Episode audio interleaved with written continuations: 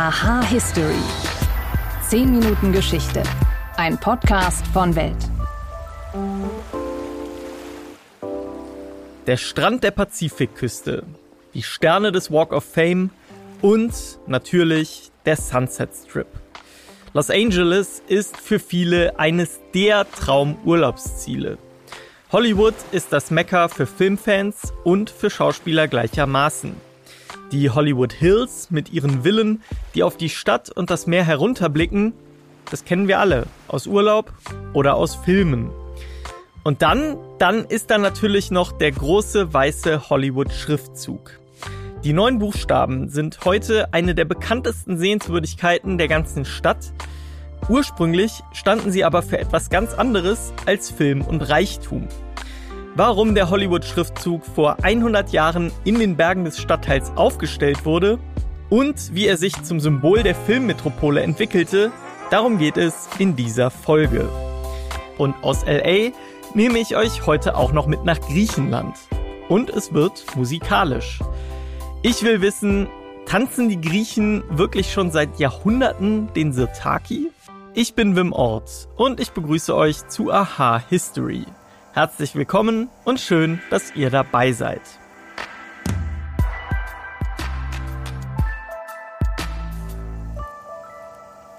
Ob ihr nun schon mal in Los Angeles wart oder nicht, wenn ich vom Hollywood Sign spreche, dann habt ihr bestimmt alle den ikonischen Schriftzug vor Augen. Die riesigen weißen Buchstaben tauchen in Filmen auf, in Videospielen und sie werden sogar in Liedern besungen. Doch wirklich nahe kommt man dem Schriftzug heutzutage nicht mehr. Denn er steht auf Privatgrund und wird 24 Stunden am Tag überwacht. So begehrt wie heute war er aber nicht immer. Es gab sogar eine Zeit, in der die Bewohner der Hollywood Hills die Buchstaben am liebsten loswerden wollten. Welche Geschichte dahinter steckt und warum sie heute trotzdem nicht mehr aus Los Angeles wegzudenken sind, darüber spreche ich mit Weltgeschichtsredakteur Martin Klemmrath. Hallo Martin. Hallo. Fangen wir mal ganz am Anfang des Hollywood Signs an. Wann wurde das Hollywood Sign aufgestellt? Ja, und vor allem, warum wurde es damals aufgestellt? Ja, das hatte ganze profane äh, Wurzeln sozusagen. Äh, Im Juli 1923 war das. Man muss sich vorstellen, damals war eben äh, Los Angeles, der ganze Großraum, noch viel, viel dünner besiedelt als heute und auch eher ländlich. Und äh, da gab es eine, eine Maklerfirma, die aufmerksam machen wollte auf äh, Grundstücke, die da zu haben sind, ne? dass man die, diese Hügel besiedeln kann. Und deswegen äh, war das ein reiner Werbegag. Das war eine große Werbeschrift, die eben auf die Grundstücke aufmerksam machen sollte. Damals stand da ja auch nicht nur Hollywood, ne? Genau, das war über Jahrzehnte lang, äh, stand da nicht Hollywood, so wie heute, sondern Hollywood Land. Und das äh, betont ja einmal mehr, ne, da war Land zu haben und äh, dafür sollte Werbung gemacht werden. Und äh, dann, es war auch nie so gedacht, dass das lange stehen bleibt. Das sollte eigentlich nur einige Monate stehen bleiben und dann äh, wieder abgerissen werden. Kam nicht dazu, blieb stehen und äh, wuchs manchen dann doch ans Herz. Andere fanden es nicht so toll, weil eben die Buchstaben auch mit den Jahren sehr verwittert waren und teilweise zusammengebrochen und äh, da spaltete so ein bisschen die Leute. Einige Anwohner haben gesagt, äh, weg damit, das sieht doch nicht schön aus. Aber andere fanden, dass es mehr und mehr wie ein, wie ein Symbol für die, für die ganze Gegend äh, äh wirkte mittlerweile. Wie wurde das dann zum Inbegriff auch der, der ganzen Filmindustrie? Wie entwickelte sich das dann weiter? In den späten 40er Jahren, äh, 1949, ähm, haben sie die äh, Konstruktion saniert, weil das eben, wie gesagt, schon schon sehr äh, verwittert war. Äh, es war, es war äh, die, die erste Konstruktion war so aus Holzbalken und mit, mit kleinen Blechstücken drauf getackert sozusagen. Und dann hat man äh, 1949 entschlossen, okay, wir müssen das Ding jetzt mal, wir wollen es nicht abreißen, wurde entschieden, ähm, äh, entgegen der Forderungen mancher. Nein, im Gegenteil werden wir es renovieren und dann eben auch reduzieren. Das Land wurde weggenommen und stattdessen stand dann nur noch Hollywood da und das war dann die, mittlerweile hatte sich die Filmindustrie ja über Jahrzehnte etabliert dort und Hollywood war war dann mittlerweile nicht mehr eben für irgendwelche Grundstücke, die man kaufen kann, sondern eben synonym für Glamour und Stars und Film und, und die ganze äh, Metropole. Und äh, deswegen hieß es dann Hollywood und man hat äh, die Konstruktion dann total äh, saniert. Und wer wollte die Dinger damals loswerden, diese Buchstaben? Waren das die Anwohner dort oder wo kam da die meiste Opposition her? Also einerseits ist das, äh, ist es natürlich das Symbol äh, ne, für, für Hollywood. Es thront über der Stadt und ist weltberühmt, ist ja klar, wird millionenfach fotografiert, jeder kennt es. Für die Anwohner ist es aber nicht immer so toll. Die wünschten sich manchmal eher, dass es doch, doch weg wäre, weil nämlich die ganzen Touristen, die, die kommen da hin und wollen es von nahem sehen. Das ist aber äh, legal gar nicht möglich. Ähm, äh, man, man kann nicht direkt an die Buchstaben ran auf legalem Wege. Und äh, es führt dazu, dass eben manche es doch versuchen und dann Müll hinterlassen in der Gegend oder auch die Straßen verstopfen. Das sind ziemlich enge, äh, kurvige Straßen an den Hollywood Hills. Und die Anwohner sind sehr genervt, dass dann lauter Touristen äh, sich da verfransen, auch in diesen Straßen, weil das Navi da nicht immer mitspielt. Und dann sind die Straßen da immer voll. Und also die stellen viele äh, Schilder auch teilweise auf, ne, dass, dass die Touristen bitte möglichst äh, fernbleiben sollen und so. Also führt auch zu ein bisschen Unmut. Was passiert denn tatsächlich? Also du hast jetzt gesagt, legal kommt man gar nicht da dran. Es versuchen natürlich immer wieder Leute. Wird das von der Polizei überwacht? Genau, mittlerweile äh, ist das äh, äh versehen worden mit, äh, mit sozusagen mit äh, Kameraüberwachung und dergleichen und dann wird eben auch wirklich eingeschritten, wenn, wenn was passiert mit dem äh, Hollywood Sign. Das ist nämlich immer wieder mal von, sei es Aktivisten oder Spaßvögeln, äh, die sich da doch äh, durchgeschlagen haben hin zu dem Sign. Da wird das immer wieder mal, ja, in Anführungsstrichen missbraucht für äh, Scherzaktion oder eben Aktivismus. Zum Beispiel äh, die Buchstaben werden dann abgedeckt oder verfremdet, sodass dann einmal stand da zum Beispiel Hollywood statt Hollywood, also das H äh, war dann äh, abgedeckt worden. Das war 1987. Das war äh, eine Anspielung auf die Iran-Contra-Affäre der Reagan-Regierung und ein gewisser Oliver North hatte dort prominente Rolle gespielt und deswegen Hollywood zum Beispiel als Gag.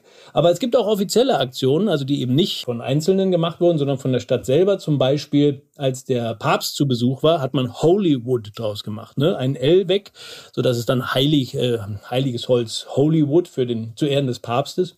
Und es gab auch mal eine Werbeaktion, die hat äh, für einiges, äh, einigen Unmut gesorgt im Jahr 1992. Da äh, gab es den Film Cool World mit ähm, Kim Basinger und äh, eine äh, äh, Comicfigur, vollbusige Comicfigur, die auf ihr basierte, ähm, die haben sie dann oben als Werbeaktion äh, auf das Zeichen gesetzt, ne? Äh, das Schild erweitert und da haben sich dann Anwohner wiederum aufgeregt dass das ja das äh, sozusagen das ikonische Wahrzeichen trivialisiert, zur trivialen Werbefläche degradiert. Was insofern lustig ist, weil so hat das Schild ja einst angefangen. Ne? Das war ja die Geburtsstunde dieses Schildes. Insofern war es ja ein Back to the Roots, wenn man so will. Naja, die Anwohner sind auch gescheitert mit der Klage und es durfte dann stehen bleiben. Äh, die Werbung war aber ohnehin nicht lange. Du hast jetzt schon gesagt, in der Zeit äh, dieses Schild 100 Jahre der Witterung ausgesetzt. Gut, da oben regnet es jetzt nicht so häufig, aber es ist sehr heiß, die Sonne knallt da drauf und das muss halt immer mal wieder instand und repariert äh, werden, was ja auch nicht ganz günstig ist. Da gibt's ja auch ein paar kuriose Geschichten, soweit ich weiß, äh, wie das dann teilweise finanziert wurde. Kannst du das mal erzählen? Genau, da wurden, äh, also das gab dann auch so Spendenaktionen. Neben öffentlichen Geldern äh, sind dann auch äh, prominente Geldgeber eingesprungen, um sich da ein bisschen zu profilieren. Unter anderem äh, äh war das äh, 1978, da ähm, gab es auch wieder einen kompletten Facelift, äh, wo die ganzen Buchstaben ausgewechselt wurden und Stahlträger statt des Holzaufbaus äh, eingesetzt wurden. Und äh, unter anderem hat der Playboy-Chef Hugh Hefner äh, ein neues Y spendiert. Und äh, das neue O wiederum äh, hat der äh, Shockrocker Alice Cooper finanziert. Also die Anwohner nicht alle gegen das Hollywood-Sign. Ich glaube, das kann man zusammenfassen.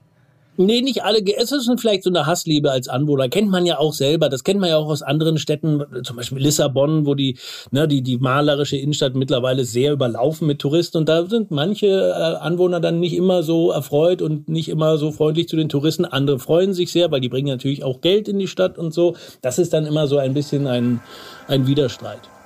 Martin Klemmrath, vielen Dank für deine Einblicke. Sehr gerne. War das wirklich so? Mythos oder Wahrheit? Es ist wohl der Tanz, den die ganze Welt mit Griechenland verbindet. Der Sirtaki. In einer Reihe aufgestellt, die Arme auf den Schultern des Nachbarn und los geht's. Gefühlt ist der Sirtaki der Tanz, den die Griechen seit Ewigkeiten zu jeder Gelegenheit tanzen. Das stimmt allerdings nicht so ganz. Zum einen gibt es ganz viele verschiedene Tänze in Griechenland und zum zweiten ist keiner davon so neu und so künstlich wie der Sirtaki. Denn er ist gar keine jahrhundertealte Tradition, sondern wurde erst im Jahr 1964 erfunden, Und zwar für einen Film.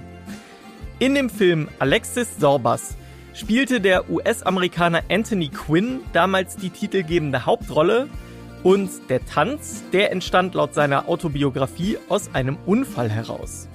Und das im wahrsten Sinne, denn während der Dreharbeiten, da hatte Quinn sich den Fuß gebrochen und konnte kaum mehr auftreten. Also wandelte er die echten griechischen Tänze so ab, dass er seine Füße gleitend und schlurfend über den Boden bewegen konnte, der Schmerz war gemildert und ein neuer Tanz war geboren. Das ist Quinns Geschichte. Eine andere Variante ist ein bisschen weniger glamourös. Sie besagt, dass der Tanz für ihn choreografiert wurde, einfach weil er für die Schrittfolgen der echten Tänze nicht das Talent besaß. So oder so, der Film wurde ein Hit und der Setaki zum weltbekannten Tanz. Dass er mit der griechischen Tanztradition nur ganz am Rande zu tun hat, das war dem Publikum völlig egal. Der griechische Volkstanz ist also eine amerikanische Erfindung und hat mit jahrhundertealter Tradition nur wenig zu tun. Eine sehr kurze Tradition hat dieser Podcast bisher auch. Ich würde mich auf jeden Fall freuen, wenn diese noch einige Jahre weitergehen würde. Für den Moment reicht es uns aber, wenn ihr uns im Hier und Jetzt ein Abo bei der Podcast-Plattform eures Vertrauens dalasst. Und auch über eine positive Bewertung würden wir uns total freuen. Wenn ihr irgendwelche Fragen habt, die wir uns mal näher ansehen sollen, dann schreibt uns an history.welt.de. Danke euch fürs Zuhören und bis zum nächsten Mal.